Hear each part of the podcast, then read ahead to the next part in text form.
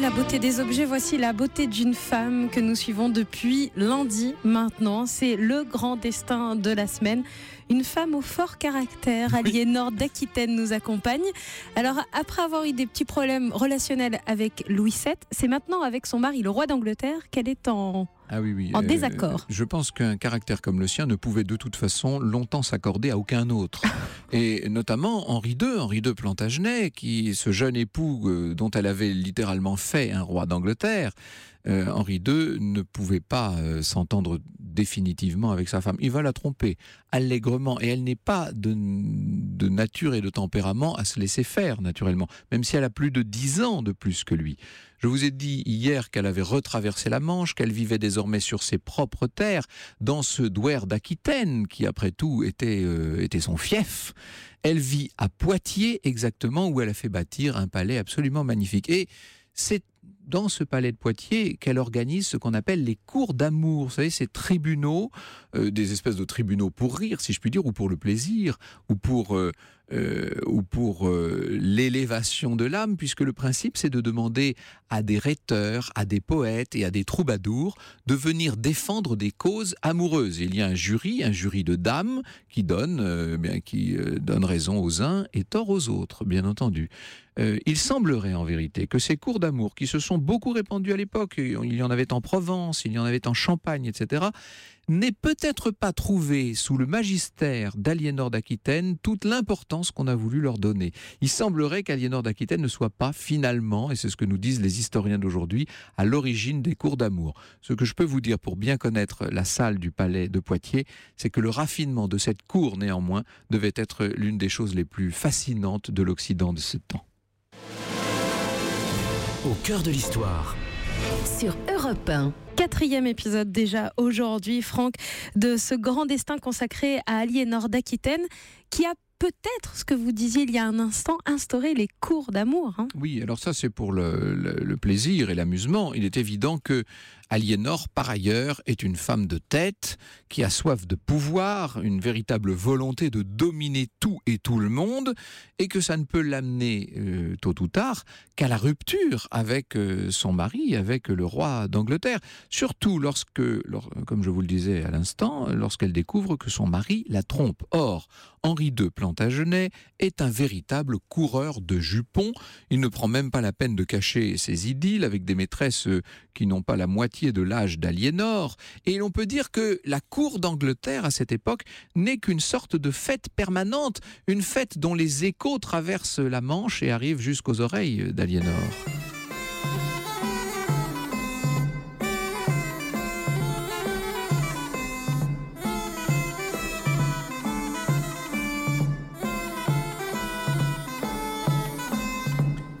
Ne faut pas oublier, c'est qu'en 1166, au moment où Aliénor met euh, son dixième et dernier enfant au monde, c'est un petit Jean qui va devenir Jean Santerre. Vous savez, c'est l'affreux prince Jean de Robin des Bois. Ah, ah oui, ben oui, avec son frère Richard Cœur de Lion. Ben, tout ça, ce sont les enfants d'Aliénor d'Aquitaine. Euh, en 1166, donc, Aliénor, c'est facile à calculer, a déjà 46 ans à l'époque, euh, déjà pour une maman, c'est relativement âgé, mais à l'époque, c'est carrément très âgé. Avec 10 enfants, s'il vous plaît. Voilà, et le roi, lui, n'en a que 35. Alors bon, forcément, et puis il est loin, vous savez, il est loin des yeux, loin du cœur. Bon, en dépit de toute son intelligence, Aliénor ne peut pas se faire à cette situation, elle n'arrive pas à, à l'accepter, elle enrage de voir son mari tout enamouré notamment d'une certaine Rosemonde de Clifford, elle est furieuse. Et quand Aliénor d'Aquitaine est furieuse, il vaut mieux ne pas se trouver sur son chemin. Si je ne craignais l'anachronisme, je dirais que le plan manigancé par Aliénor va être machiavélique. En 1169, les trois premiers fils qu'elle a eus avec Henri II sont déjà presque de petits hommes. En tout cas, ils ont l'âge de raison. Henri, euh, dit le jeune, a 14 ans. Richard, qu'on appelle donc Cœur de Lion, euh, qu'on surnomme aussi beaucoup le Poitvin parce qu'il a été élevé beaucoup à Poitiers par sa mère. Richard a 12 ans et Geoffroy 11. Par conseiller interposé, Aliénor va convaincre son mari que le moment est venu de les établir. Autrement dit, autrement dit de remorceler le bel empire de l'Ouest constitué par le célèbre mariage de 1152. Morcelé de la façon suivante, Normandie, Maine et Anjou, donc les grands territoires continentaux à l'aîné, Aquitaine, Poitou, au cadet, donc à celui qu'on appelle euh, justement Richard le Poitevin, et puis on donnera au troisième à Geoffroy, on lui donnera la Bretagne. Vous noterez qu'on ne parle pas de Jean, d'où son surnom de Jean sans terre. Ça vient de là, bien entendu. Henri II ne voit pas le danger. Il se dit que oui, après tout, il est temps d'établir ses fils. Tous ces garçons ne sont-ils pas ses fils aimés et aimants? Il se dit qu'il va même faire mieux que cela.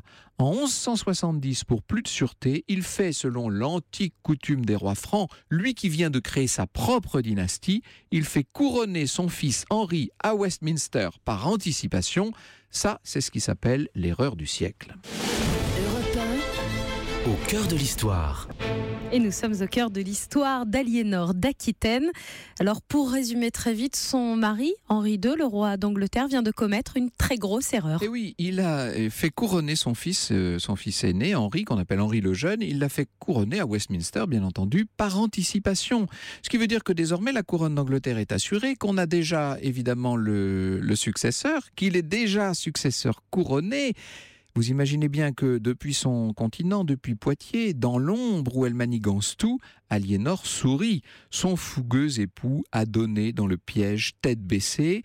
Et le moins qu'on puisse dire est que ça n'est pas une époque faste pour Henri. Euh, c'est, il faut que je vous raconte ça en deux mots, c'est l'époque où va disparaître le célèbre Thomas Becket. Thomas Becket, c'était l'âme damnée d'Henri. C'était son conseiller, c'était son ami. Euh, ils étaient constamment, ils étaient vraiment inséparables. On peut dire que euh, Thomas était un peu le cerveau du roi d'une certaine manière. Il, il était ce qu'on appellerait nous aujourd'hui son Sherpa, si vous voulez. Or, Henri II va avoir l'idée de faire de Thomas Becket un prélat. Il le nomme archevêque de euh, Canterbury et en même temps il est son chancelier. Et il va y avoir à la fois dans les mêmes mains, dans les mains de Thomas Becket, le pouvoir temporel et le pouvoir spirituel. Et Thomas avait prévenu Henri, il lui avait dit si tu me, si tu me donnes les deux pouvoirs, je serai d'abord un homme d'église. Et l'intérêt de l'église euh, va toujours primer du point de vue de Thomas Becket, ce qui rend euh, Henri euh, furieux, fou de colère. La dispute, la, le, le, divorce, si je puis dire, entre les deux est tel que Thomas Becket finit par se réfugier sur le continent. Il va même aller s'installer à la cour de France, après quoi il revient finalement en Angleterre, et c'est là que Henri ne commandite peut-être pas tout à fait le coup de force contre son ministre, mais en tout cas laisse entendre que si on pouvait le débarrasser de Thomas Becket, il serait heureux. Et on va voir cette scène absolument hallucinante de ces trois chevaliers portant les armes d'Henri Plantagenet qui entrent dans l'abbatiale elle-même et qui sur l'autel même pendant la messe vont, euh, vont euh, tuer Thomas Becket. C'est un assassinat absolument terrible, qui va avoir une répercussion considérable dans toute la chrétienté, et qui fait que aujourd'hui encore, lorsqu'on parle d'Henri II Plantagenet, on a tendance à le présenter comme l'assassin de Thomas Becket. Ça lui aliène bien entendu euh, le Vatican, ça lui aliène un grand nombre de cours continentales, et puis une bonne part de ses peuples. Henri aura beau faire amende honorable, il aura beau venir pieds nus et la corde au cou demander le pardon de l'Église, il n'en a pas moins perdu la main et pour Aliénor, le moment est venu de contre-attaquer.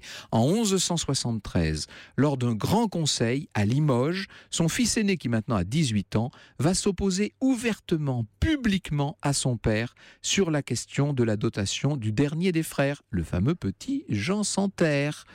Le père tombe des nues, il ne s'attendait pas du tout à cette sorte de révolte euh, interne à sa propre famille. On imagine la surprise d'Henri qui se tourne vers son épouse, qui ne peut s'empêcher évidemment de voir derrière ce coup bas la signature d'Aliénor, qui a réalisé, elle, de son côté, une sorte de petit coup d'État.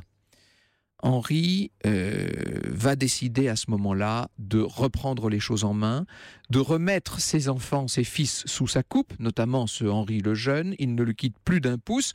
Seulement un beau matin, à Chinon, le jeune roi, après tout il était couronné, c'est pour ça que je me permets de l'appeler le roi, va fausser compagnie à son père et courir chercher refuge auprès de qui? Alors c'est là que l'histoire, euh, quand on dit euh, que la réalité dépasse la fiction, vous avouerez que c'est quand même incroyable, le fils d'Henri II Plantagenet va venir chercher euh, refuge, il va demander refuge auprès du roi de France Louis VII, qui est le premier mari de sa mère, si vous vous rappelez Oh bien. C'est quand même assez extraordinaire. Louis VII est heureux de recevoir Henri le Jeune Ah bah oui. à Paris. Il tient sa Ah, revanche. bien sûr. Bien entendu, Paris restera sourd à toutes les injonctions de Londres et désormais vous pouvez faire confiance au roi Louis VII pour envenimer encore la querelle entre le roi Henri et ses fils. Quand Richard et Geoffroy vont gagner à leur tour la cour du premier mari de leur mère, Henri II décide là vraiment euh, qu'il est temps de relever le gant.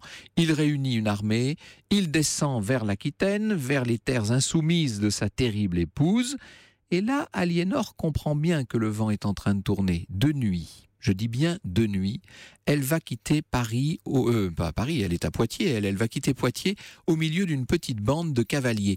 Elle est déguisée en homme, elle s'est elle-même déguisée en chevalier. Euh, ça commence à être une dame d'âge mûr, surtout pour l'époque, vous l'imaginez, ça ne la dérange pas. La voilà, bride abattue, habillée en homme au milieu de ses chevaliers, destination Paris, bien sûr. Elle veut elle aussi trouver refuge à la cour de ce roi que 20 ans plus tôt, elle avait tout de même affreusement trahi. Elle ne- elle n'a pas froid aux yeux, hein, comme on dit. Elle est quand même assez extraordinaire. Les soldats de son second mari vont néanmoins arrêter sa course avant qu'elle n'ait atteint Paris, et elle va se retrouver arrêtée. Euh, on lui met les fers, et pendant plus de 15 ans, pendant plus de 15 années, Aliénor va s'en aller moisir dans diverses prisons d'Henri II, d'abord dans des monastères et puis dans des châteaux forts de moins en moins accueillants.